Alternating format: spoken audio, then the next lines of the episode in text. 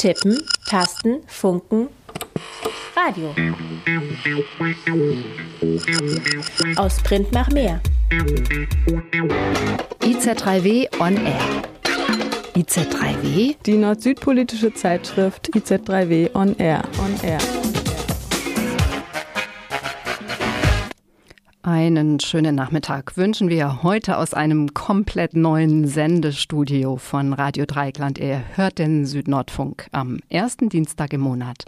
Das ist die IZ3W Magazinsendung.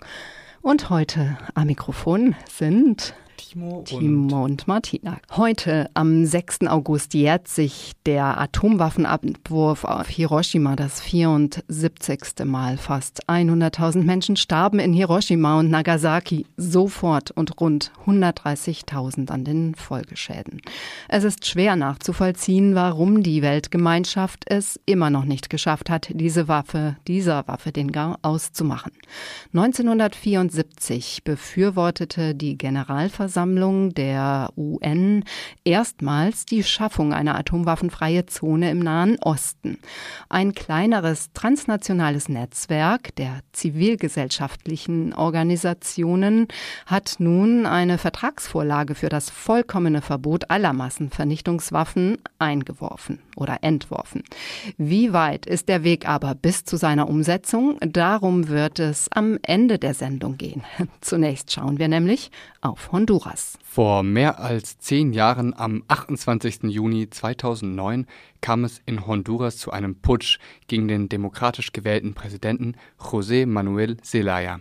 Viele Menschen aus den sozialen Bewegungen üben zehn Jahre nach dem Putsch noch immer Widerstand und sind auf den Straßen. Einige wurden bei Protesten erschossen, andere wurden ermordet von Auftragskillern. Straflosigkeit, auch bei Repressionen gegen Umweltaktivistinnen, ist Ausdruck eines zunehmend autoritären Regimes. Ebenso gegen LGBTI. Auch dazu werden wir einen Beitrag hören. Ein derzeit aktuelles Thema in Honduras sind die sozialen Bewegungen auf der Straße, die um die Privatisierung der Bildung kämpfen. Dazu wird es gleich ein Interview geben. Zunächst aber erstmal ein kleines Erklärvideo von Radio Progreso aus Honduras. Äh, das nämlich erklärt, was eigentlich die Bedrohung der Demokratie konkret ist. Er fasst ein Erklärvideo, wie gesagt, das sehr eindrücklich zusammen. Daher haben wir das kurzerhand übersetzt. Wie funktioniert die Diktatur von Juan Orlando Hernández? Alles begann 2011, als Juan Orlando Hernández Präsident des Parlaments war. Dort schuf er den Nationalrat für Verteidigung und Sicherheit. Der Nationalrat für Verteidigung und Sicherheit ist eine Art Superstruktur, so etwas wie eine Supermacht. Er ist befugt, jedwedes Handeln zu definieren, Gesetze und Normen, alles unter dem Vorwand der nationalen Sicherheit. Pero, un momento. Aber Moment mal, gibt es denn keine drei unabhängige Gewalten mehr mit den Funktionen gesetzgebend, ausführend und richtend? Wie kann der Nationalrat für Verteidigung und Sicherheit darüber stehen? Der Schlüssel ist hier. Der Nationalrat für Verteidigung und Sicherheit versammelt den Präsidenten der Exekutive, den Präsidenten des Parlaments und den Präsidenten des obersten Gerichtshofs. Außerdem die Verteidigungs- und Sicherheitssekretäre sowie den Generalstaatsanwalt. Alle unter der Direktion von Adivinaron, de Juan Orlando Hernández. Ja, ihr habt's erraten. Juan Orlando Hernández. Das heißt, eine einzige Person bestimmt über die wesentlichen Institutionen des Staats. Ein Superstaat. Ein Staat über dem Staat. So verletzt er das Prinzip der Gewaltenteilung. Ist das keine Diktatur? No es eso una dictadura? Ein klares Beispiel. Im Rahmen der Proteste für das Recht auf Bildung und Gesundheit hat der Nationalrat für Verteidigung und Sicherheit der Militarisierung des Landes zugestimmt. Die Konsequenzen? Vier Tote und mehr als 20 Schwerverletzte. Aber im Rahmen einer Diktatur welche Gerechtigkeit können wir erwarten, wenn die Institutionen, die ermitteln und richten, darin verstrickt sind? Der Nationalrat für Verteidigung und Sicherheit ist das Organ der Diktatur. Der Nationalrat für Verteidigung und Sicherheit verletzt den Rechtsstaat. Violenta el Estado de Derecho.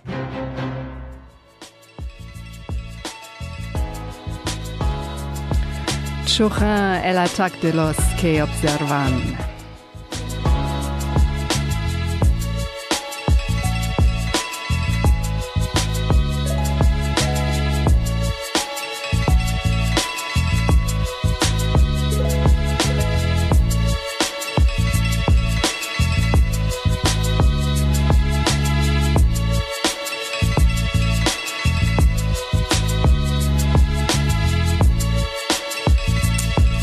Pues antes de acabar, me van a dejar que les cuente la última, ¿vale?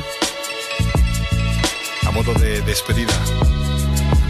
No imaginan lo difícil que es enfrentarse a las expectativas, a su exigencia, pero también a la mía, a la soledad de encerrarse en el cuaderno de rimas pensando cómo justificar la atención que te brindan. Es injusto pero más duro debe ser la mina. Con mucho gusto seré Diana de la crítica. Dispare sus dardos, sus flechas, balas, cañonazos. Cuando el humo se vaya, aquí seguiré estando. No hay nada milagroso en las cosas que hago. Ellos quieren de mí magia, yo solo les doy trabajo. Esa presión de saber que esperan lo máximo, sí pesa. Pero alguien tenía que dárselo, ¿no? Cuando viajo en el metro o compro en el mercado, siempre hay ojos atentos a los movimientos que hago. Y no se confundan, no hay queja, no estoy llorando. Quiero que entiendan cómo se ve desde este lado. Si yo tengo suerte, tengo salud, amor y no mucho, pero dinero suficiente. No sé cómo atar a la gente, solo sé que escribo cosas y la gente viene, me escucha y asiente. Si el público está a gusto, yo lo estoy más. No sé por qué será, pero sí que logramos conectar. Y cuando acabe todo esto de la química, me va a dar un bajón de esos de ingresarme en la clínica. Es verdad. No sé, me imagino que llegará. Mientras tanto lo paso como un enano en el rap, haciendo viajes, conociendo lugares y gente interesante. ¿Podría pedir más? En serio, no puedo envidiar a nadie. He sido tonto. He sido listo, he sido medio medio, he acertado, me he confundido. He visto a todo tipo de tipos metiéndose en líos y a veces he aprendido, pero otras no, es ilógico. Das war der Song Chuja el Attack de los que observa. Schläge, Morddrohungen, Vergewaltigungen und andere Übergriffe auf Aktivistinnen der LGBTI-Szene nehmen in Honduras seit dem Putsch vor zehn Jahren stark zu. Die Menschenrechtskommission der Organisation für amerikanische Staaten stellte fest, in den letzten fünf Jahren habe es 177 Morde gegeben, von denen kaum einer aufgeklärt worden sei. Die Straftaten werden oft nicht geahndet. Mit einem Musterprozess soll die Straflosigkeit beendet werden. Wir sprachen mit dem freien Journalisten Knut Henkel, der unter anderem mit der LGBTI-Menschenrechtsaktivistin Gaba Sahori Reis aus Honduras arbeitet, die heute im Exil in München lebt. Die Geschichte der Bewegung für sexuelle Vielfalt wurde mit Blut geschrieben. In Honduras leiden Schwule und Lesben, Transgender und Transsexuelle seit Jahren unter massiver Diskriminierung. Mit diesem Eingangszitat hält die Doku En mis tacones, auf Deutsch in meinen High Heels, Alltagsrealitäten der LGBT-Community in Honduras fest. Er zeigt die Diskriminierung und die Hassverbrechen, denen sie täglich ausgesetzt sind. Wir haben alle Angst. Wir haben Angst, die Straße entlang zu gehen, weil wir grundlos angegriffen werden. Wir haben sogar Angst, rauszugehen, um Essen zu kaufen. Wir können kaum um den Block laufen, ohne dass uns hinterhergerufen wird.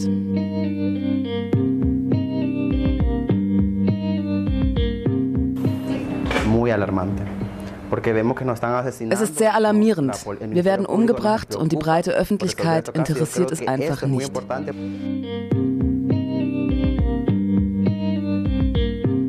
Erst kürzlich, am 10. Juli 2019, wurde sowohl die Fernsehmoderatorin Santiago Carvajal als auch die LGBT-Aktivistin Bessie Ferreira in Honduras von unbekannten Tätern umgebracht.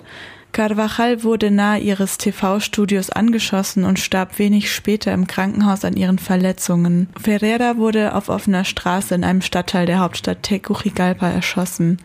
Beide Transfrauen waren LGBT-AktivistInnen. Santiago Carvajal warb in sozialen Medien für LGBT-Rechte.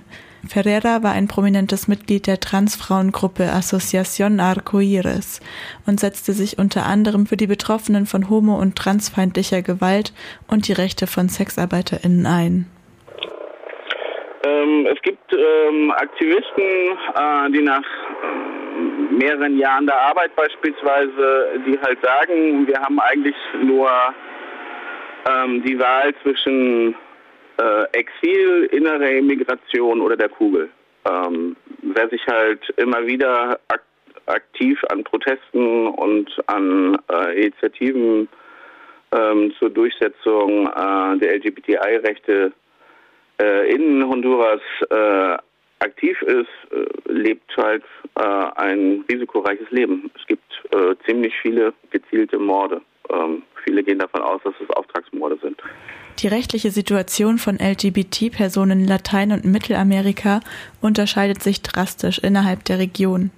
In Bezug auf gleichgeschlechtliche Partnerinnenschaften und Adoptionen sind einige Länder weitaus fortschrittlicher als die EU.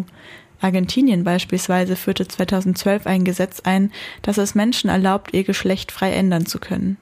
In anderen Ländern wiederum ist Homosexualität noch strafbar und wird damit kriminalisiert. Trotz allem ist brutale Gewalt gegen LGBT in den meisten Ländern an der Tagesordnung. Besonders gefährdet sind Transpersonen.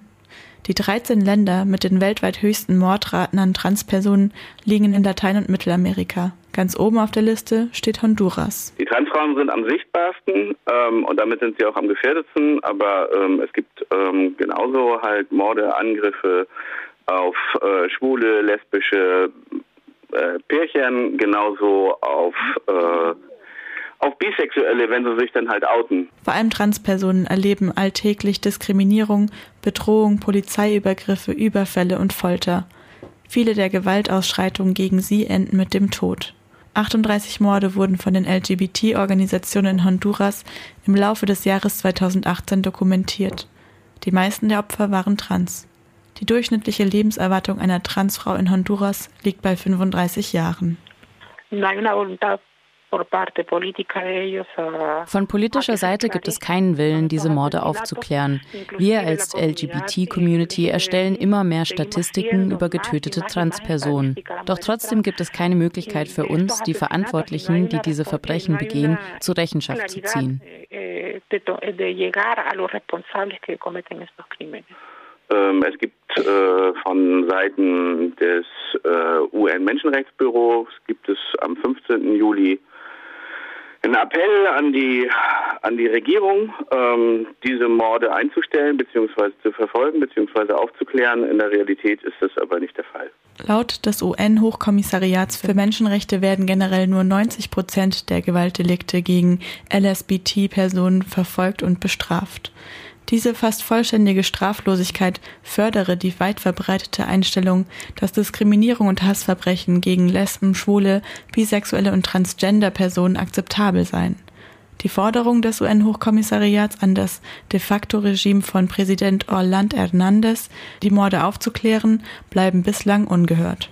De facto ähm, müssen sich Täter keine großen äh, Sorgen machen und dass sie festgesetzt, verurteilt ins Gefängnis gehen für das, was sie gemacht haben. Eh, Und die Regierung kümmert sich einfach nicht darum. Was sie am meisten interessiert, ist das vorhandene Geld in die Militarisierung des Landes zu stecken, um den Präsidenten zu schützen und die Bevölkerung zu unterdrücken. Sobald jemand Kritik äußert, wird mit Tränengas dagegen vorgegangen oder gleich geschossen.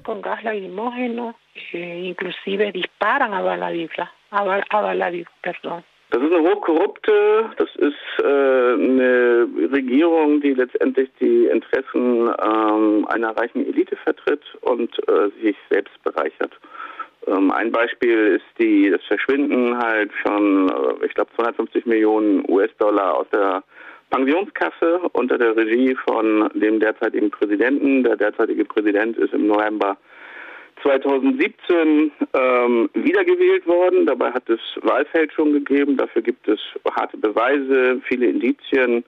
Ähm, es gibt auch Wahlbeobachter, die genau das halt ähm, bescheinigen. Ähm, trotzdem ähm, ist der Präsident weiterhin im Amt und damit für viele Hondurener ähm, illegitim im, im Amt. Seit dem Putsch 2009 hat sich die Situation für LGBT-Menschen immer weiter zugespitzt. Nach Angaben der Interamerikanischen Menschenrechtskommission wurden im Zeitraum von 2008 bis 2018 knapp 300 Morde begangen. 177 davon allein schon zwischen 2008 und 2013. Die LGBTI-Community ähm, ist mit dem Putsch auch deutlich sichtbarer geworden, weil sie damals halt auch gegen den Putsch auf die Straße gegangen ist und sich seitdem auch äh, deutlich aktiver politisch äh, organisiert und artikuliert. Sprich, ähm, Vertreter von der LGBTI-Community machen zum Beispiel auch Menschenrechtsarbeit im eigenen Interesse, aber eben auch im Interesse einer demokratischen Gesellschaft. sind eben auch in der Menschenrechtskoordination, die es halt auch in Costa Rica gibt, halt aktiv.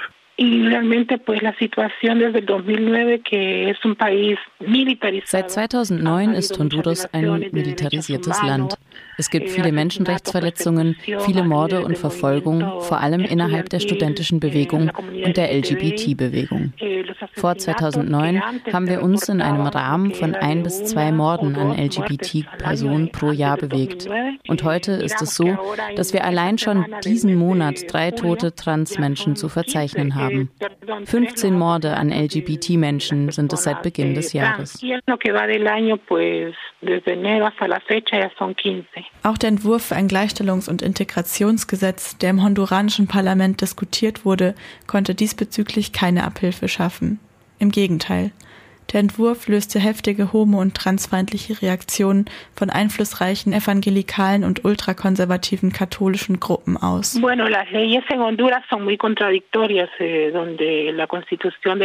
Die Gesetze in Honduras sind sehr widersprüchlich. In Artikel 60 des Grundgesetzes steht zum Beispiel, dass alle Menschen in Honduras, egal ob Mann oder Frau, vor dem Gesetz gleich sind. Am 17. Februar 2013 wurde ein Artikel im Strafgesetzbuch aufgenommen, der besagt, dass sexuelle und Genderdiskriminierung mit drei bis fünf Jahren Haft verurteilt werden können. Trotzdem hat das dazu geführt, dass nach der Verabschiedung eine Transaktivistin massiv von Repression durch den Staat betroffen war.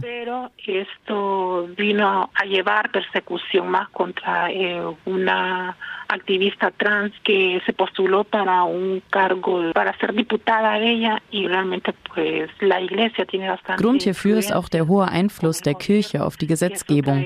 Die Vorsitzenden der Kirche stellten öffentlich klar, sich nicht für die Rechte von LGBTQ-Menschen einzusetzen, da diese einen Fluch über das Land bringen würden. LGBTQ-Menschen werden verteufelt. In deren Logik verkörpern sie das Abnormale. Der Artikel wird also nicht respektiert. Es gibt Gerüchte, dass der Artikel geändert wurde und in Zukunft nicht mehr im Strafgesetzbuch auftauchen wird.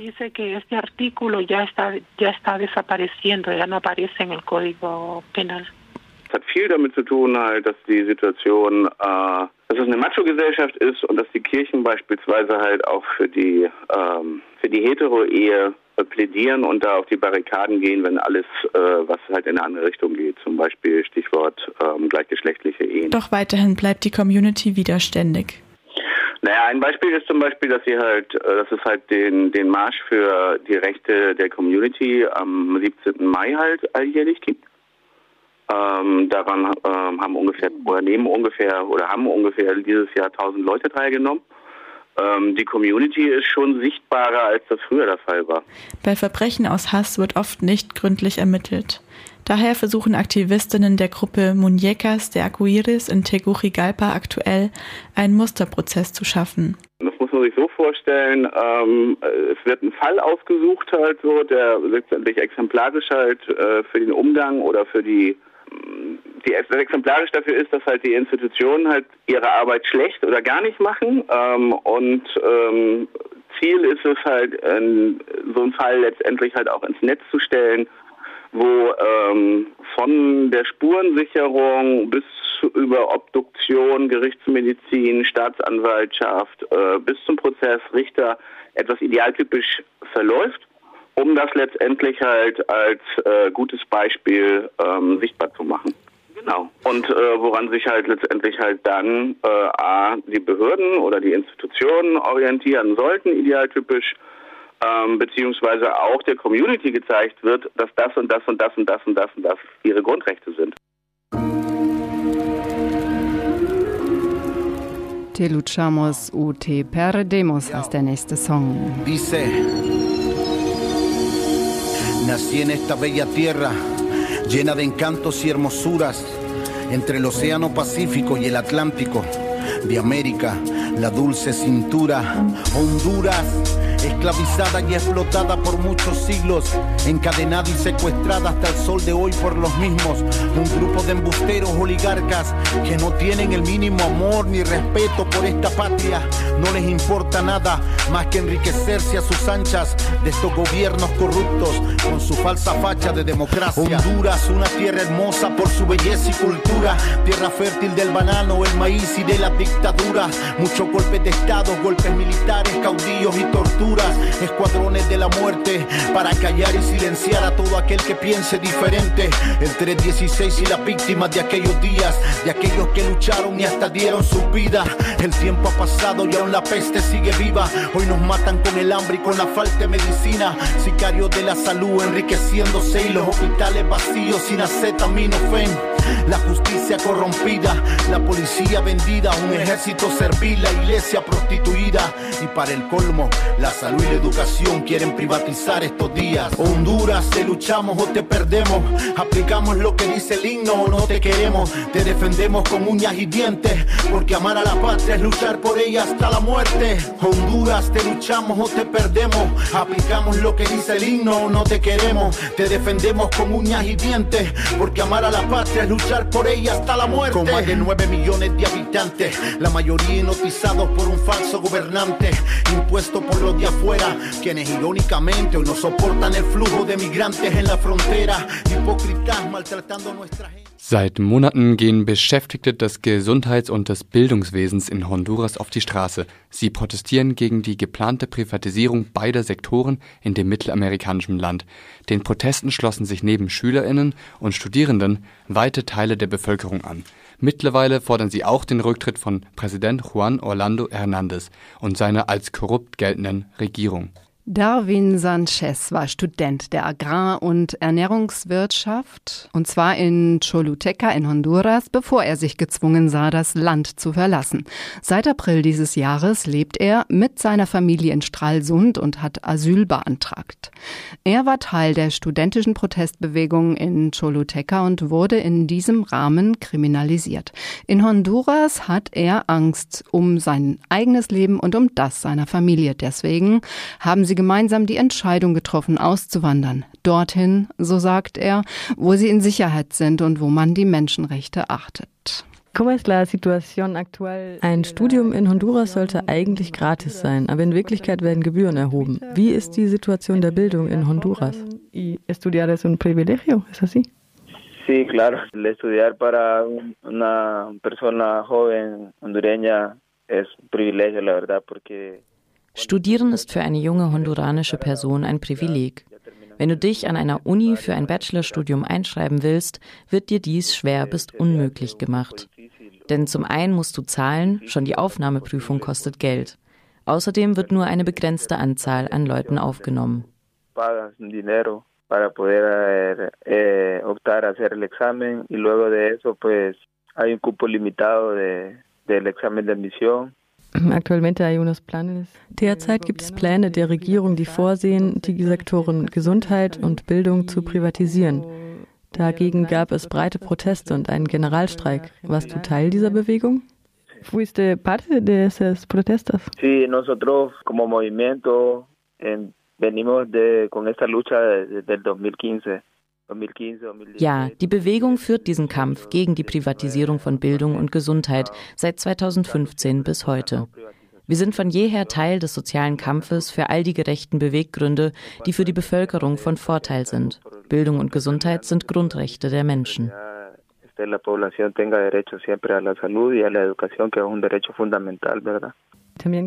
Willst du von deinem Fall berichten? Es läuft eine Anklage gegen dich wegen Usurpation. Das ist nach Terrorismus die zweitschwerste Anklage. Sí, sí, sí, sí. Bueno, a nosotros como movimiento que nos acusó, el Estado nos acusó der Staat hat uns als studentische Bewegung 2017 wegen widerrechtlicher Aneignung staatlichen Eigentums angeklagt. Der Prozess läuft noch. Wir werden also in einem so gefährlichen Land wie Honduras staatlich verfolgt. Das ist sehr belastend. Außerdem bekommen viele Aktivistinnen Morddrohungen, bekommen verwaltungstechnische Sanktionen zu spüren. Selbst von den universitären Behörden werden wir verfolgt. Ich darf mich zum Beispiel nicht mehr an der Uni einschreiben. Dazu kommt die Angst um unser Leben.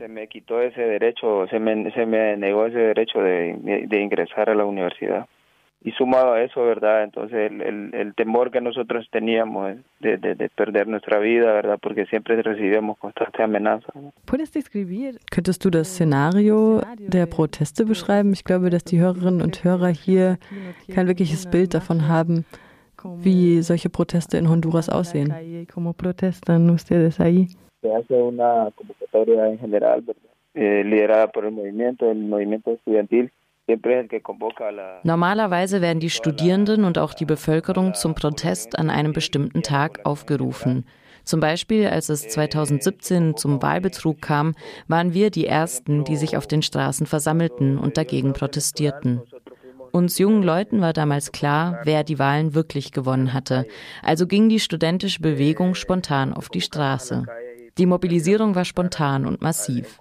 Je mehr Leute auf den Straßen, desto größer die Repression der Behörden, der Polizei, Bundes- und Militärpolizei.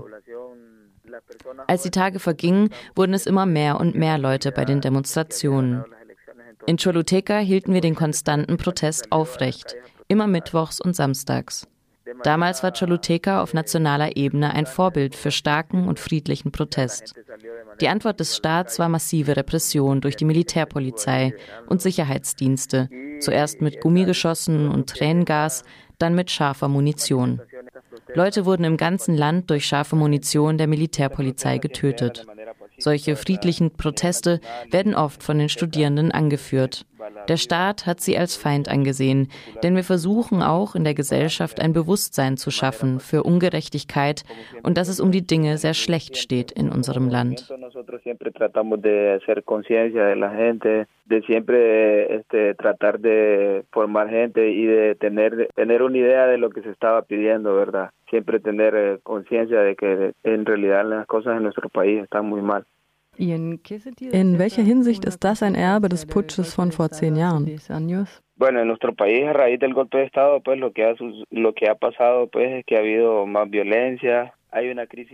Es gibt seitdem mehr Gewalt in Honduras. Wir haben eine Wirtschaftskrise, eine Diktatur, die verfassungsmäßige Ordnung ist nicht mehr gegeben.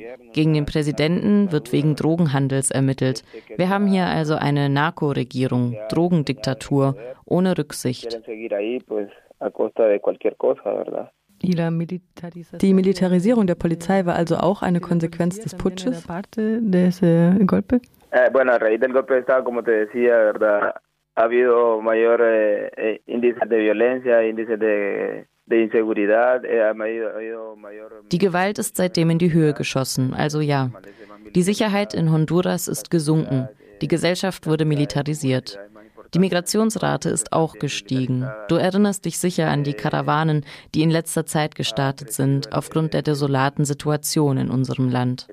Sie waren dazu gezwungen, denn die Leute können in Honduras einfach nicht mehr überleben. Sie können ihre Familien nicht ernähren. Das ist alles ein Erbe des Putsches von vor zehn Jahren. Die Lage wurde immer schlimmer. Wir haben unsere verfassungsgebende Ordnung verloren. Es gibt keine Gewaltenteilung mehr. Die Exekutive, die Legislative und die Judikative sind alle eins. Sie werden alle von einer einzigen Person kontrolliert. Wir haben also keine Demokratie mehr. Wir haben mit dem Putsch die Demokratie verloren. Die Wiederwahl des Präsidenten war illegal. Unsere Verfassung hat das verboten. Diese Dinge haben eine Reihe von Konflikten mit sich gebracht. Entonces, todas esas cosas han venido generando un montón de conflictos y de situaciones muy difíciles en nuestro país. Entonces, no hay Versammlungsfreiheit ist nicht mehr gegeben. Richtig, und die Pressefreiheit ist beschnitten. Meinungsfreiheit haben wir auch keine mehr. Friedlicher Protest gegen die Regierung ist nicht mehr möglich. Dann die neuen Reformen des Strafrechts. Seit kurzem ist es sehr üblich, dass die Leute des Terrorismus angeklagt werden. Dann können sie für mehr als 30 Jahre eingesperrt werden. Deswegen ist auch die Migrationswelle so groß. Es besteht nicht nur die Möglichkeit, dein Leben zu verlieren, sondern auch zu Unrecht ins Gefängnis zu kommen, nur weil du auf der Straße protestiert hast. Die Pressefreiheit wird auch durch diese neue Strafgesetzgebung beschnitten. Y la, y la libertad de prensa también está coartada en esas nuevas reformas de, del Código Penal. Wann war diese Reform? Sie wurde dieses Jahr verabschiedet. Esa nueva reforma. Erklär mir das Phänomen der Paramilitär. Sie erscheinen auf Protesten als Agent Provocateur, richtig? Eso siempre, bueno, últimamente en las protestas siempre ha habido gente in letzter Zeit erscheinen sie auf Protesten, Paramilitärs, Geheimdienste oder Leute von der Regierung, die sich als Aktivistinnen getarnt in die Demonstrationen einschleusen, um dann Profile von Führungspersonen zu erstellen oder auch von Leuten, von denen sie nur meinen, sie würden die Proteste anführen. In Choluteca gab es dieses Phänomen oft, weil dort die Proteste konstant aufrecht gehalten wurden. Die Profile der jungen Leute wurden also erstellt. Als wir gerade in Deutschland ankamen, wurde eine minderjährige Person, die wir kannten, von der Polizei in Choluteca ermordet. Daran zeigt sich, dass es wahr ist. Die Polizei ermordet gezielt studentische Führungspersonen, nachdem sie von infiltrierten Beamtinnen ein Profil dieser Menschen hat erstellen lassen.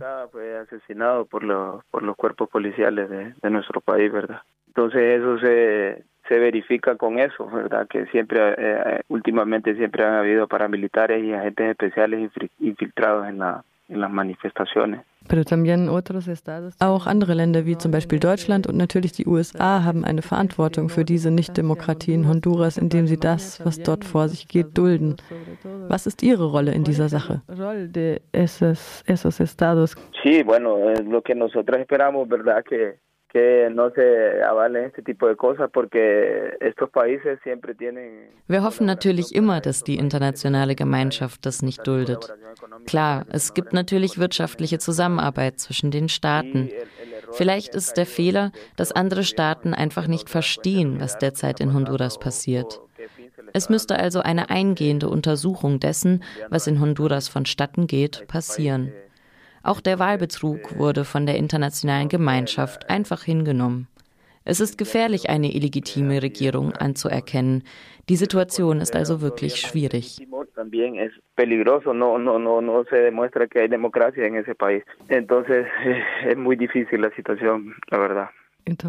Was müsste sich also auf nationaler und internationaler Ebene ändern? Viel, nehme ich an. Tendría que cambiar muchas cosas, ¿verdad? Que se avale un gobierno ilegítimo es algo muy peligroso y que colabore constantemente. Viel, ja, es müsste sich vieles ändern. Die Zusammenarbeit müsste abgebrochen werden. Die illegitime Regierung dürfte nicht anerkannt werden. Es ist einfach bedauernswert, dass wir jungen Leute gegen unsere Regierung protestieren müssen und sie dich wie einen Feind behandelt und dir den Krieg erklären. Ich und meine Frau, wir wollten nicht Teil der Statistik in unserem Land sein, in der die Toten gezählt werden. Die meisten Opfer der Diktatur sind junge Leute, die friedlich gegen die Regierung demonstrieren. Diese Fälle werden nie aufgeklärt. Wir wollten ein besseres Leben für uns und unsere Tochter und emotionale Ruhe.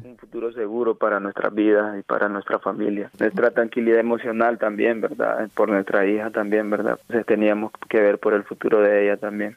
Ya, ah, Dinairi gobernando los imperios. Yeah, eso es así. Ah, yeah. Dime que se siente ver un país en corrupción, ver tanta gente que se vende tan solo por la ambición. Una bolsa solidaria, un piso digno y un fogón son los que te hacen ver lo santo en la maldita votación. Corrupción, más allá de lo que tus ojos pueden ver, 50 pesos que te dan no te alcanzan para comer. Tú lo tienes que saber porque quieres darle el poder. Un maldito reelegir para que les termine de joder. En el mando y no ha hecho ni una mierda. Inocentes como Kevin son los que terminan en la reja. Universitario que su caso se hizo tan viral. Si no hubiera sido de la uno, le eran tomado por igual. La igualdad nunca se aplica en el condenado país. Si fuese tan comprado de la cabeza a la raíz, una crisis financiera que prestaría la cartera y un impuesto sobre venta elevado en escalera. Sube, sube y el petróleo nunca baja. El político en riqueza y el pueblo con miaja. ¿Qué me dices de esas almas que perdieron la siendo víctimas por el segurazo de Celaya? Un solo pen no pudo con tantos millones. Celaya está preso y libre los tiburones. Que me dice de una nación que se hunde día a día y un pueblo tan cobarde que calla por cobardía. La bandera azul y blanco violamos, la respeto, pero si no tienes cinco estrellas me la paso por el recto. No hables mal del gobierno ni tampoco te la creas. Tú los defiendes porque tú eres su canino con correa. Te llenan la ya te haces dictador. Defendiendo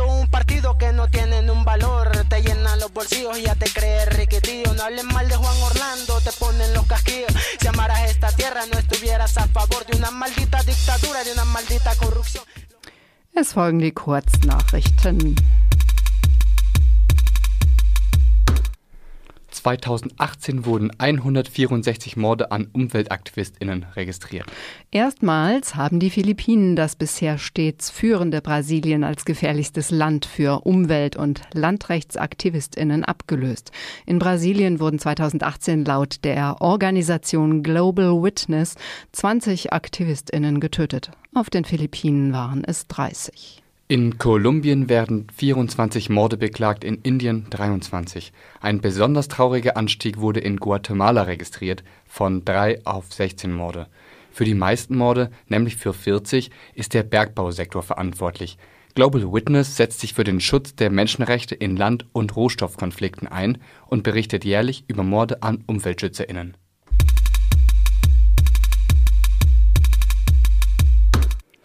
Ein Erfolg für die Anti-Kohle-Fraktion in Kenia. Die Mitglieder von Save Lamu und Decolonize hatten 2016 beim Umweltgericht in Kenia eine Beschwerdeschrift eingereicht gegen eine chinesische Firma und die kenianische Umweltmanagementbehörde. Darin wird unter anderem gefordert, die vorliegende Umwelt- und Sozialverträglichkeitsstudie für den Bau eines Kohlekraftwerks an der kenianischen Küste nicht anzuerkennen.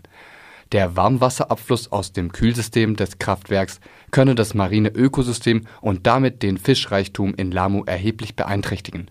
Drei Viertel der Haushalte auf Lamu, die von der Fischerei leben, wären betroffen ein Baustopp für das 1000 Megawatt große Kraftwerk. Das geplante Kraftwerk ist das vorläufige Ergebnis, ein Erfolg für die Anti-Kohle-Fraktion. Auch bemängelte das Tribunal, die Menschen in Lamu seien von den Investoren weder ausreichend informiert worden über die Auswirkungen des Kraftwerks auf ihre Umwelt und ihre Gesundheit, noch seien sie angemessen in die Pläne einbezogen worden. Ganz eindeutig ein Erfolg für die Anti-Kohle-Fraktion in Kenia.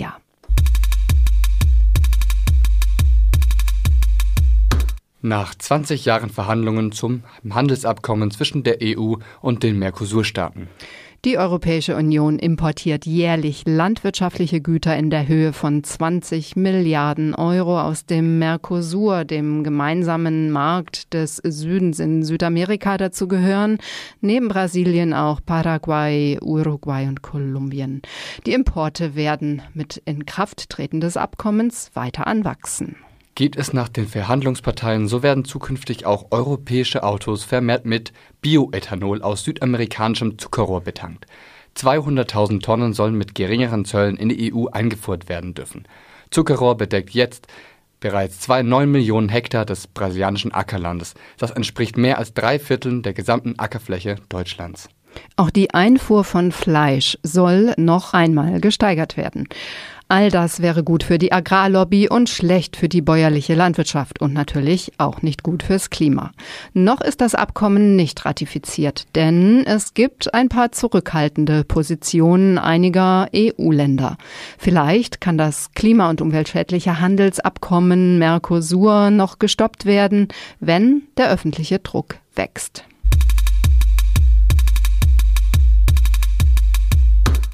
So ein letzter Song aus Honduras, wie immer mit einer leider ganz kleinen Prise von Nationalismus in diesen Zeiten, in denen man sich aber immerhin in vielen Hip-Hop-Songs gegen das diktatorische Regime versucht zu wehren. Basta, basta ya de hipocresía y delincuencia. No quiero ver más sangre derramada, mi violencia. Quiero ver un buen país, un mundo mejor para que los niños crezcan sanos sin drogas y corrupción. Para que el día de mañana puedan vencer el sol. En vez de darle droga, darle un consejo mejor. Le pido a mi gente que haremos una tregua. Le pido a la FARC que ya pare con la guerra. Saquen un pañuelo blanco para que hagamos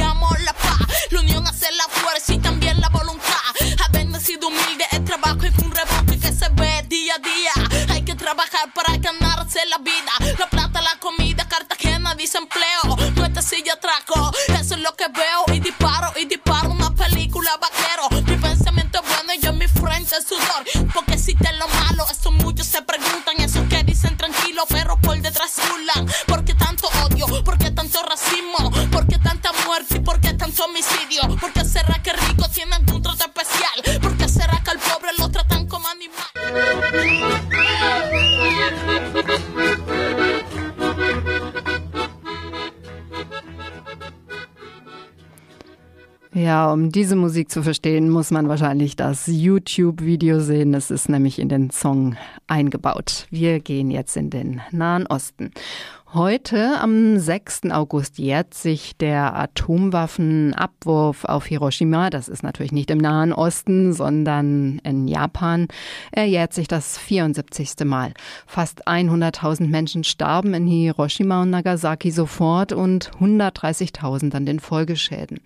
Es ist schwer nachzuvollziehen, warum die Weltgemeinschaft es immer noch nicht geschafft hat, dieser Waffe den Gar auszumachen. Auch der Nahe Osten kämpft weiterhin mit Interessenskonflikten, wirklichen und vermeintlichen Hindernissen und Sicherheitssorgen.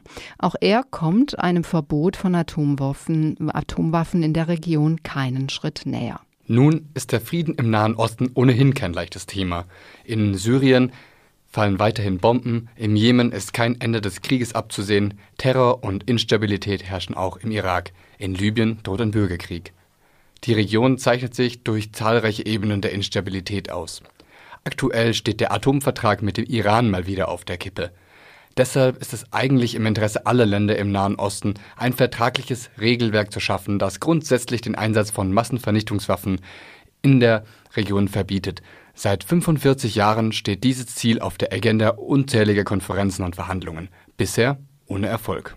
Ein kleines transnationales Netzwerk zivilgesellschaftlicher Organisationen versucht jetzt das Unmögliche, das scheinbar Unmögliche. Als erstes überhaupt hat es eine umfassende Vertragsvorlage für das vollkommene Verbot aller Massenvernichtungswaffen entworfen. Die ganze Geschichte beginnt mit einem Widerspruch in sich. Der Kernwaffensperrvertrag von 1970 war das erste internationale Regelwerk, das die weitere nukleare Aufrüstung weltweit verhindern sollte. 139 UN-Mitgliedstaaten verpflichteten sich, keine Atomwaffen zu entwickeln, während die fünf offiziellen Atommächte USA, Frankreich, Großbritannien, China und die Sowjetunion ihre Waffen erstmal behalten, wenn auch kontinuierlich abbauen sollten. Als Atommacht galt, wer vor 1967 Atomtests durchgeführt hatte. Israel hatte keine Atomtests durchgeführt, besitzt aber Atomwaffen. Es ist deshalb als einziger Staat mit Atomwaffen im Nahen Osten nicht Teil des Vertrags. Israel can join only without nuclear weapons. And for that it needs to give up its nuclear weapons. Israel kann dem Vertrag beitreten, aber nur als Nicht-Atomstaat. Aber dafür müsste es seine Atomwaffen aufgeben.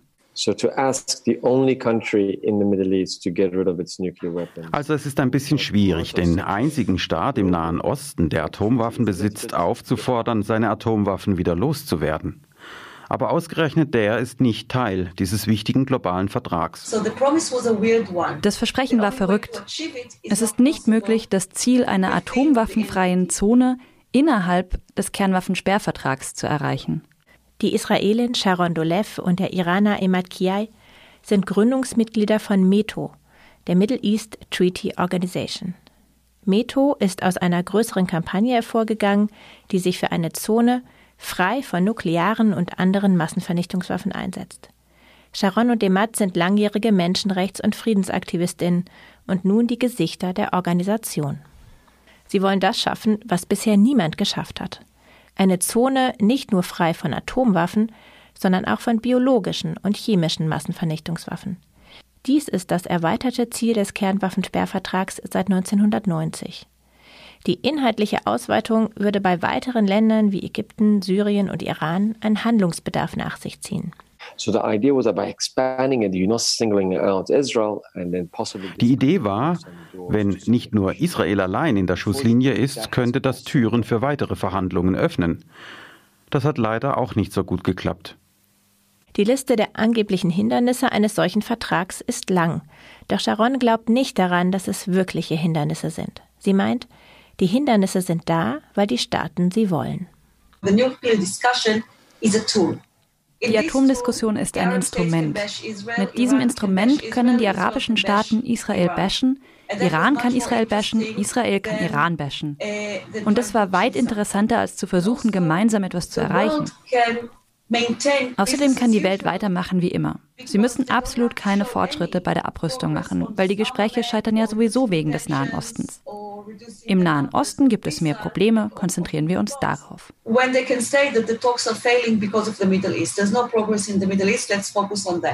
2012 starteten Sharon, Emat und andere Friedensaktivistinnen in der Region eine Reihe von Workshops und Interviews, um herauszufinden, warum wird diese Zone nicht realisiert. Dabei fanden sie mehr Lösungen als Probleme. One obstacle was that states in the region do not trust the international organizations that's supposed to Ein Hindernis war zum Beispiel, dass Staaten in der Region nicht den internationalen Organisationen trauen, die mit der Überwachung der Abrüstung oder des Besitzes von Waffen betraut sind. Wenn das so ist, warum kann man dann nicht andere Bewachungsinstrumente einführen? Warum kann man keine regionale Stelle einrichten, wo Staaten sich gegenseitig überwachen, besuchen und unter Einbeziehung der internationalen Organisationen gemeinsam Probleme lösen?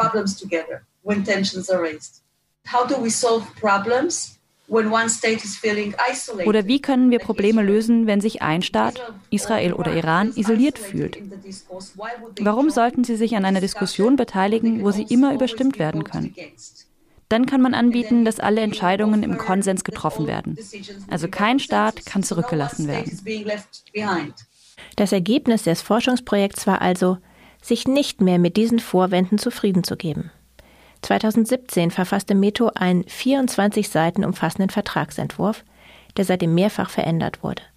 Die letzte Fassung stammt vom Mai diesen Jahres. Das Dokument hat für jedes angebliche Hindernis eine Antwort parat. All diese Lösungen haben wir in den Vertragsentwurf aufgenommen. Und dieses Dokument war an sich schon ein Erfolg, weil die Staaten hatten sich auf unzähligen Verhandlungen getroffen und immer gesagt, ein solches Dokument ist unmöglich.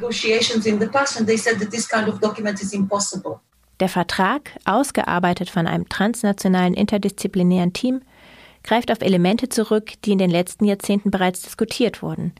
Als vollständiges Dokument ist dieser Entwurf aber der erste, den es jemals gab.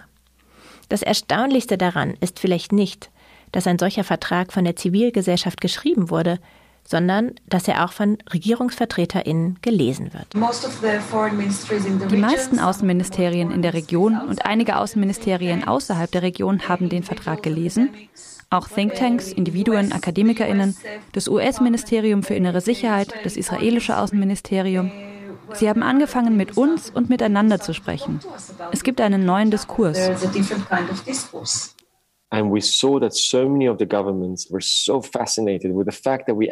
Die Regierungen waren so fasziniert, dass wir tatsächlich etwas aufs Papier gebracht haben.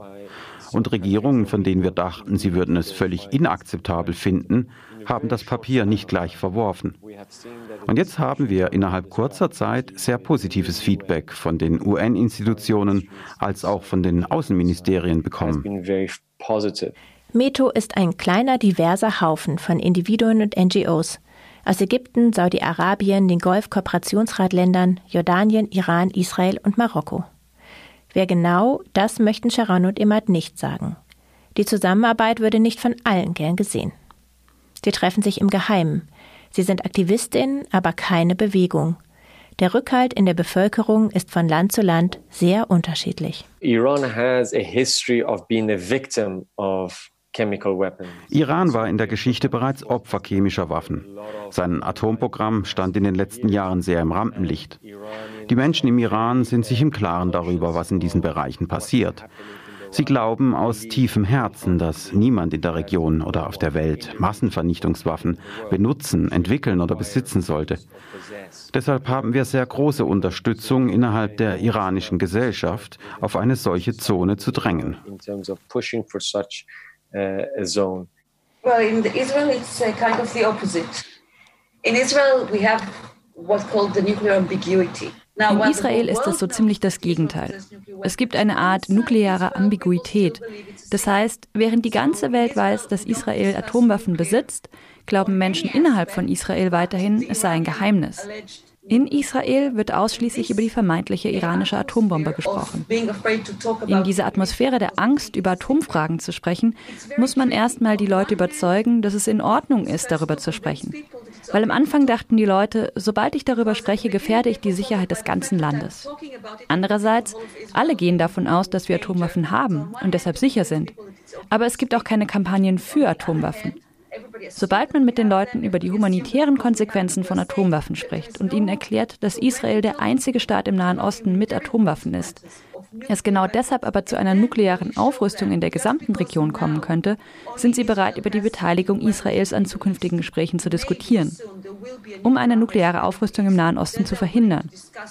Also unsere Kampagne ist schwerer und gleichzeitig einfacher in Israel.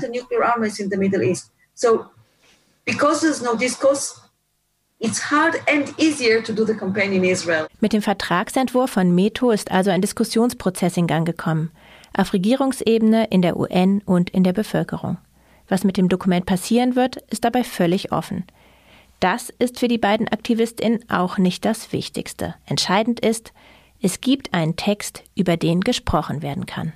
Wir haben einen lebendigen Text geschaffen, der ständig verändert werden und sich entwickeln kann. Wir sind nicht damit verheiratet. Er ist da für die Zivilgesellschaft, für die Regierungen und andere Interessensgruppen, um ihn sich anzuschauen und zu entscheiden, was davon sinnvoll ist. Ob Teile davon oder ob alles oder gar nichts. Emad und Sharon sind davon überzeugt, dass nur durch den Druck aus der Zivilgesellschaft vertragliche Verpflichtungen auf Regierungsebene durchgesetzt werden können. Every single uh, measure that reduced or limited jede einzelne Maßnahme, die Massenvernichtungswaffen oder konventionelle Waffen wie Minen und Kleinwaffen reduziert oder limitiert hat, sind von der Zivilgesellschaft ausgegangen. Nur am Schluss sehen wir die Regierungen, wenn sie ihre Unterschrift unter die Abkommen setzen und gehen davon aus, dass die Regierungen einfach zusammengekommen sind und meinten, ist es nicht eine gute Idee, keine Minen mehr zu benutzen? Ich versichere euch, das macht keine Regierung.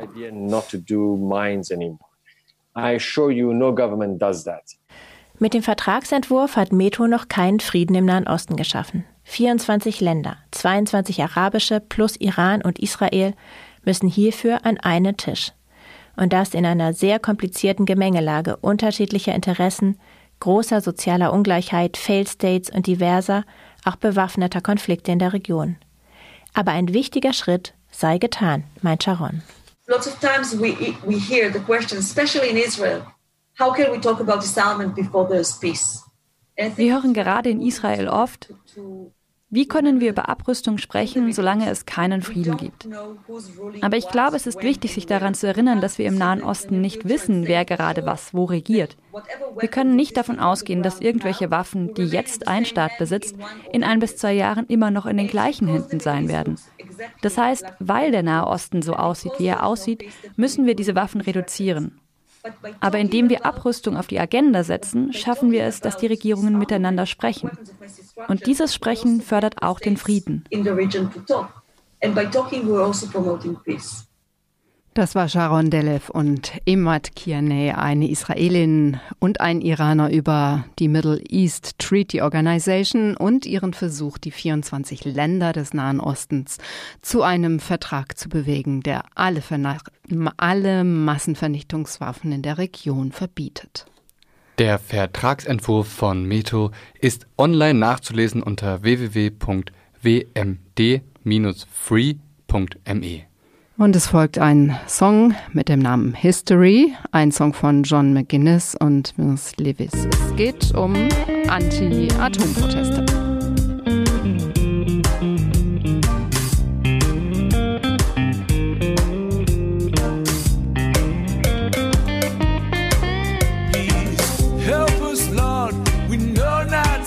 what we're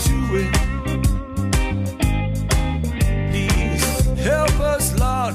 We do not know the way. Cause day by day we go on hurting each other. Hurting each other with the things we say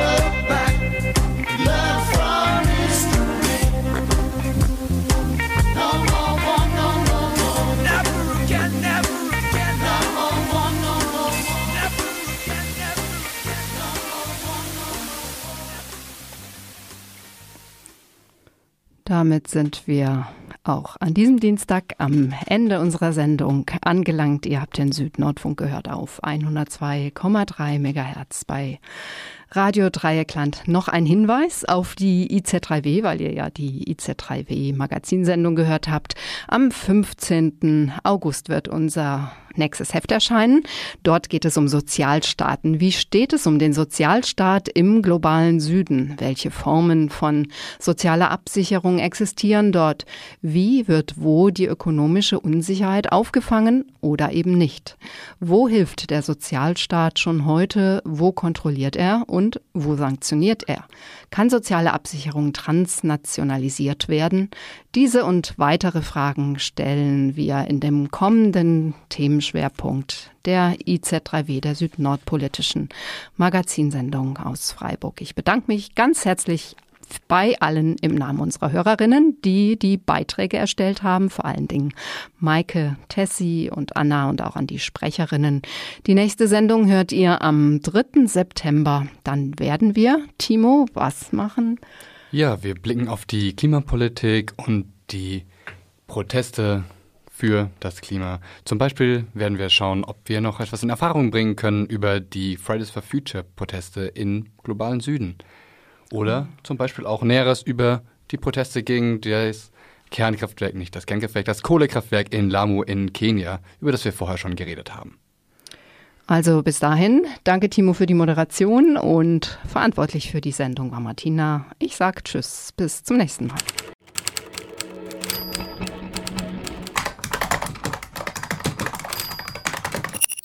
Tippen, Tasten, Funken, Radio. Aus Print nach mehr.